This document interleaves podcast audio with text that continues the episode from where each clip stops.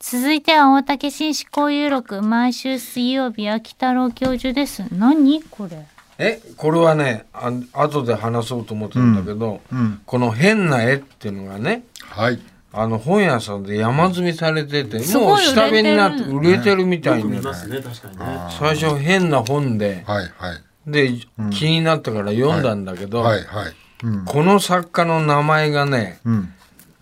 「雨血」って言うんだ雨の雨に穴って書いて本当だ。うんすごい名前だね。うん「雨血で」はいこの作家は顔を出してないで、うん仮面なんだよえ仮面で顔も出してないはあいはいれみたいスケキススケケキキヨヨス感ケがキヨ感がはいはいアドみたいうん。な、でアドアドン歌手のねアドさんね声も出してないんだ、まあ作家だからね。まあまあそうもうだ声けど声出す必要はないよね。 YouTube なんかやったら声出したくなるじゃない、なるほど。うん。うん売れてるの。売れてた。これがはい。 45万部突破ってんだからちょっと気になって変な絵じゃないんだよ変な絵ってな何が書いてあるの？変な小説なんだ俺に言わせりゃ あ、そうなの。そうちゃんと小説なんだよ、絵は出てくるの。いや出てくるあ、そうキ。ャッチフレーズが、うん。あなたも何か何かがおかしい9枚の絵の謎が解けますかっていうキャッチがそそるね。そうそうですかそそるね。謎解いてやろうじゃねえかって気になるでしそうそうょ俺の頭でな。そう、うん一切解けないとなんだよそれ。なんだかね適当、作家が作ってるからね、はい解けるような絵は一つもないのえー後絵は後出しじゃんけんみたいなもんなんだよ、絵はそのウケツさんが描いてるのいやどうなんだろう俺わかんないこんなこういう絵ね、いろんな絵があるんだけど、うんその絵からこう小説がうん。ある種のサスペンスなんだよ。ああ、そうなんだ。で最後の方を見て読まで読むと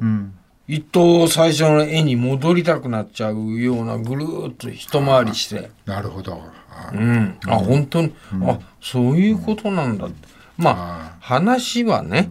大したことないんだけど、うん、でもあれだね。お前みたいなやつが手出すんだね。ほら手出すんででもこれ気おに前、お前みたいなやつが、あなんかこう、ちょっと、ね、あの、平積みしてやると、何これってこう言っちゃそううんだね。なん行きますよ俺だってちょっと気になるよはい。まあまあ、物語はつながってるずーっと最初から最後までつながってる、この人は他に何書いてるの書いてない。変な本とか、変な本変な家とか、変な家書いてるの。変なシリーズうんこれは犯人言っちゃったら大変なことになるぐらいの、うんそれは言うなよお前だから言わないんだけお前ど、時々言うからな。いやいやなんか絵昔あれだよ絵がいろいろ出てくるんだけど、こいつ昔探偵小説の、うんまあまあまあね、そうあの記事書ネいてタ、バレしちゃったの記事書いてて、犯人言っちゃったんだ、こいつ。あまりにもつまんないから、ね、つまんないって言うな。いやこれはでも読みやすいことは読みやすいけど、うん。え絵はなんかへなんか絵に関してはね、へりくつというかねそれは出てくる絵は有名な絵なんですかそうじゃ違うない違う全然有名じゃない、犯人がか犯人に殺された人が描いてる絵とか、なるほどそれはで実そこから謎を解くのそれは事実なのそうじゃない小説だってのいやだから架空なのそのは架空の話犯人がが死ぬ前に描くんだよ絵をもう一生懸命、はいそれで謎を解いていく、じゃあフィクションなんだフィクションの完璧そんな絵描くわけねえだろって絵ばっかなんだよそこまで言うな そこまで言っちゃ ダメでも最初に戻るっていうことは、そそれなりに面白いよそういうことになるね、興味がまた頭までもう一最回初のこの頃何書いてんだろうこの小説はって言うんだけど、最初に戻りたくなるような、はい、いくらこれはいくらですか1400円で1400円高いな買っちゃったんじゃん買っちゃったな1400円、ああちょっと高いな俺にそうまあ、でもこのサイズの本としてはね、まあ、安いは安いというまかあね、まあまあ他の本と比べると。まあまあそうだねもう千相1700当円ぐらない時間をかけて書いてるよあそうなのこの作家はあそうなの、んえ丁寧に書いてる、でも俺に言わせれば、1200円だな双葉社内容を考えてえ双葉社ですね双葉社いやまあその本は、あの本当に引っかかっったっていう、まあまあ読んでよかったっていう感じなんだけど、どうしてもなんだか手に取っちゃうね俺って男はそうだね本屋さん行くとなんか手に取るなんかこう気ちょになるちょなっとこれと思ってそうそうそうまあでもそういう人多いんだろうね多分相当多いだろうだってあの45万人がそうなんだよ、 45だから万いる部っんてだこよとですもんね。 45万部ちょっとそういうなんかこう宝石箱の蓋開けられたら覗いちゃうようなそうそうそう性格の人がそうそうっていうか世の中どうなってんのかなっていう興味もあるからね俺はなんかあアンテナとしてーあー今更今更今更なあこうーんこれがこんなに読まれてんのかっていうアンテナにちょっとね、あのまあまあいろいろあって、はいまあわかりましたせで俺ずっとね、こきれ本題は今日はこれん本題はこれじゃないんだよ本題はね、俺が1月頃ね、見た新聞の見出しでね、あの引っかかってるのがあってねはいその見出しがねうん「海を知らずサーモンは育つ」っていう見出しだった海は海を知らずにサーモンは育つちょっと怖いだろ海を知らないでサーモンつ育っちゃうんだよ、養殖ってことそういう養殖ってことあーそえそそれは何本なの本じゃないのそれていうか新聞の見出し、新聞の見出しなのうんでこの言葉がね、サーモン海知らないで育って幸せなのかなと思って、俺は引っかかっちゃったんだけど、普通サーモンっていうのは川で生まれうて、海からね川に行って、う海に戻ると、うんだからその途中で生まれたのは熊川にで食べられちゃうあれ川に戻らなかっ産卵で行くじゃ産ない卵で川に戻るわけだろ、で生まれた子供は海までずっと行って回遊してまた産卵の時に川に戻ってきた時にちょうどそこに熊が待ってそうる、そう待ってね 食われちゃうねまあ、全部食われるわけでゃんこの工場みたいなプールで循環する水ではいこう養殖されてるのね、マグロなんかもそうだよね、これがねあのーあのーその代わりこのサーモンにあの寄生虫とかつかないからね、要は、ああ安心して食べられる、牡蠣ももう3年後には、俺牡蠣ダメなんだよ、んもなんでう当たっちゃって最近1年ぐらい前かな、当たっちゃったもう3回苦しいんだよあのた怖く牡て蠣は食べらなくなっちゃもうう食べられない、あ姉なんとかっていうあれじゃなくてアニサキスアニサキスじゃそないれだと思うよあそう、あー食いしん坊がなるあれだけどねいや、最初は生牡蠣でね、地方でちょっとでかい牡蠣を食べて、はいはいでホテル帰ってもう四天抜刀牡蠣ねああんな苦しいことはないってぐらいに苦しいんだ、ーあでもこの牡蠣大丈夫ですよって言っても食えないのあの揚げた牡蠣でも揚げた牡蠣ダメだったんだうちで揚げた牡蠣フライフライがダメもうダメでもう牡蠣に対する恐怖症が三チャレンジしたけど、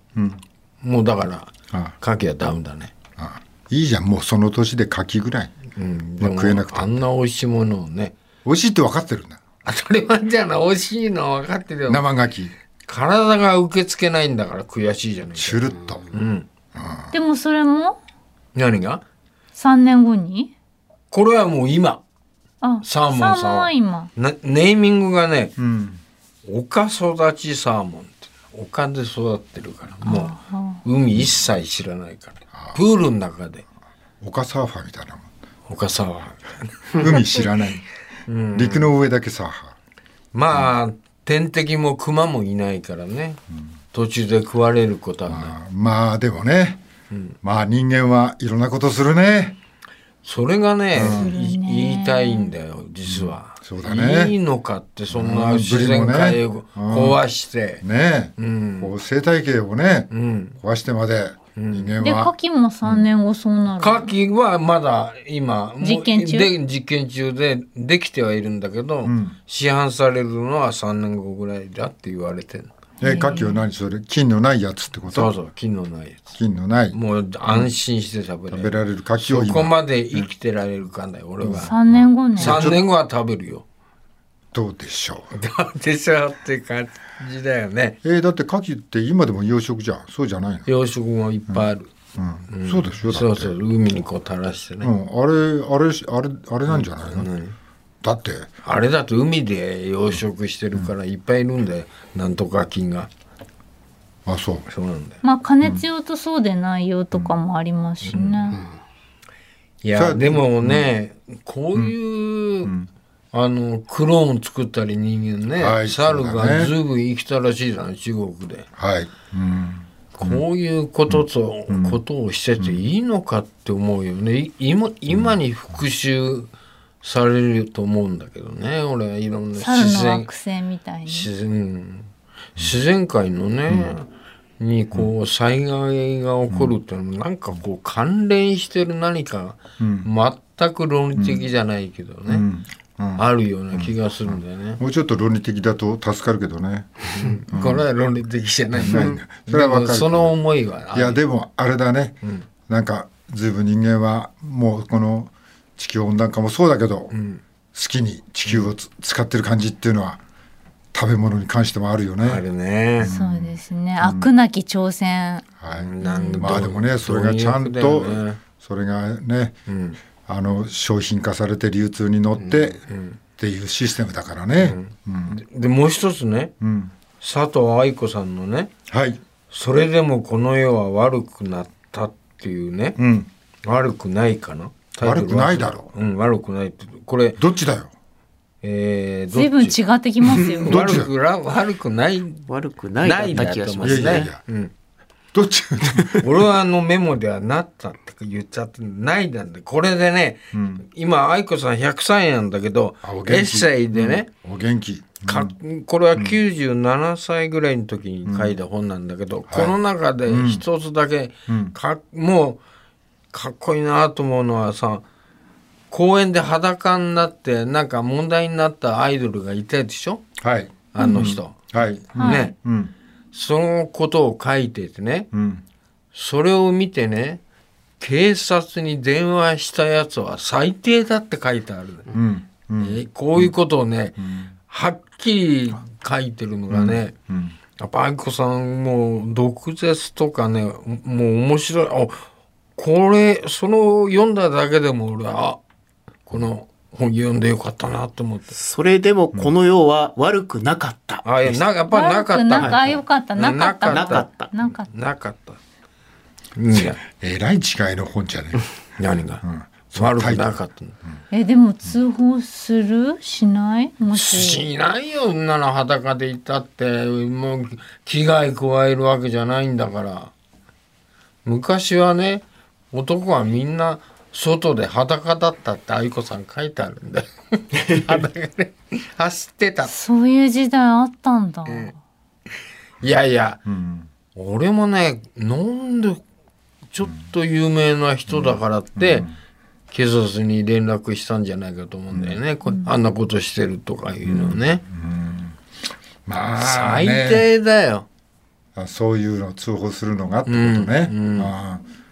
ああああれだよねちょっと嫌な世の中だなだから昔はほのぼのしてたんだよまだねまあねこういうのだって SNS に上げたりなんかしちゃうんでしょ今ははいちょっと見たら、はいそうそいううでことすになりますねね今は、うんいい時代に生きたよ俺たちはそういう意味で裸になったことあります、俺はなんかもう自分の部屋でもうすっぱだかで踊ってるよ今も外で、い今は そんなんじゃないけどこいつあれだよ裸好きなんだよ、俺意外と裸好きな一人芝居でずっと裸俺一人芝居で裸になっ俺て受験勉強の時にスパ裸で外出てったことあるよ、 なんで勉強が嫌でになっちゃって、うん、なんかつ通そう報ですか夜中だから誰にも見られないよいや通報されなかった通報されしない時代だからそんなものはそういう時代あったんですねあったんだよスパ裸時代って言ってんだよあで誰が言ってんだよそんなこと 俺が全裸時代全裸時代千田時代はい少女時代みたいなさあここでお時間です北野教授、はいまた来週もよろしくお願いします、はい明日のこの時間三浦淳さん登場ですお知らせの後交通情報ですはい